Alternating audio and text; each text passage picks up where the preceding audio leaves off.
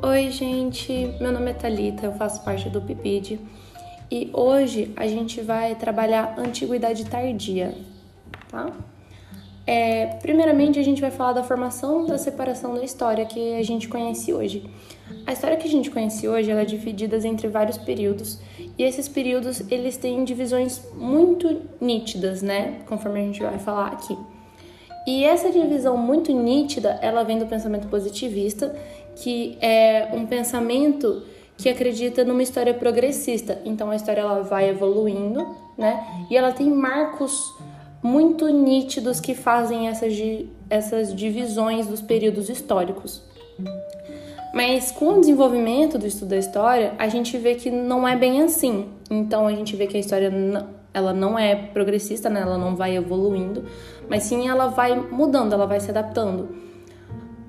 Um, a história se trata de uma construção contínua da sociedade e por isso não, a gente não pode pensar que a história se, constitu, se constitui de etapas nítidas, de separações históricas tão claras assim, né? Igual a gente vai ver.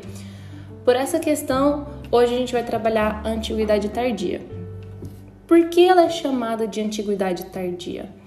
É, esse período que a gente designa com esse nome, né, se refere a um período entre o século IV e o século VIII após a transição clássica da antiguidade para a Idade Média. O que seria essa transição clássica? A transição clássica ela é daquele pensamento positivista que eu expliquei para vocês. Então, acontece no ano de 476, era cristã, né, a queda do Império Romano. Então, esse é o marco nítido que a gente tem da transição da antiguidade para a Idade Média.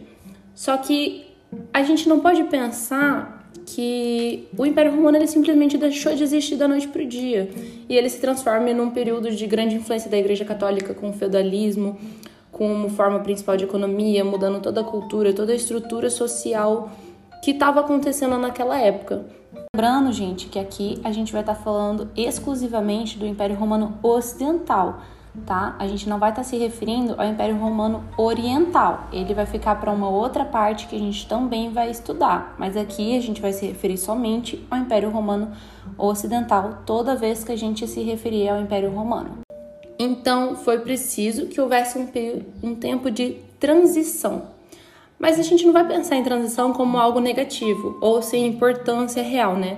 A transição é um período de ressignificação, ou seja, a gente vai dar novos significados, novos sentidos para o que estava acontecendo, para algumas características culturais, algumas características econômicas, né?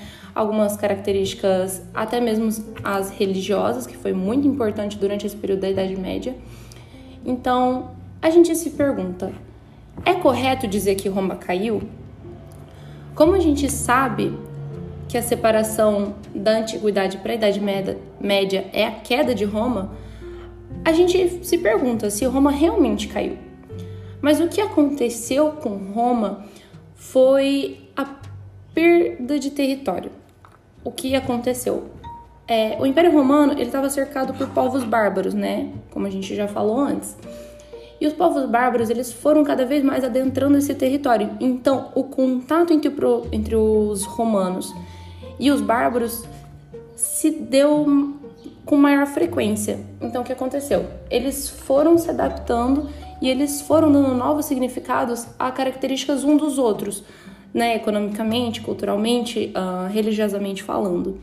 Então, essa eles não foram só aceitando que um outro tinha, que o outro não tinha, então, eles foram pegando essas características e eles foram dando novos significados. Por isso, um período de ressignificação, um período de reinterpretação, tá?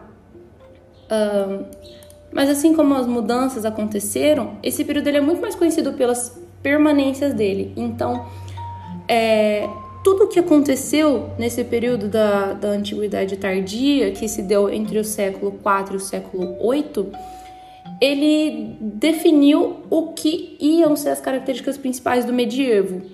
Então, ele é conhecido como um período que foi moldando a Idade Média no que a gente conhece ela hoje, tá? Uh, uma nova visão através da luz do cristianismo foi, foi feita, né? Então a gente conhece o, o feudalismo, a Igreja Católica que vai ter uma grande influência, então a gente para vai ser uma questão de arte pagã, né, religião pagã contra a religião cristã, até esse período de transição. E essa transição para o cristianismo, ela se intensificou com a conversão de vários reis que foi acontecendo, né? Como o rei dos visigodos de Espanha, o rei Clovis, que foi o primeiro rei dos francos. E essa nova religião, ela moldou o caráter dessa nova política que foi estritamente cristã durante o feudalismo. Então, essas novas interpretações, esse período, ele é muito importante. Então, a gente precisa entender que a história ela não se faz da noite para o dia, né? Revendo o que a gente estava conversando no começo. Então, é importante a gente estudar essa transição, porque como isso se deu, como foi feita essa adaptação, como foi feita essa transição, essa mudança de um período para o outro. Então é preciso que a gente entenda e que a gente venha a estudar esse período e dar a verdadeira importância para ele. Porque não é porque ele é um período de transição que ele não tem importância na, na história conforme a gente estuda ela hoje em dia. Então, era isso que eu queria falar para vocês. Muito obrigada. Até a próxima.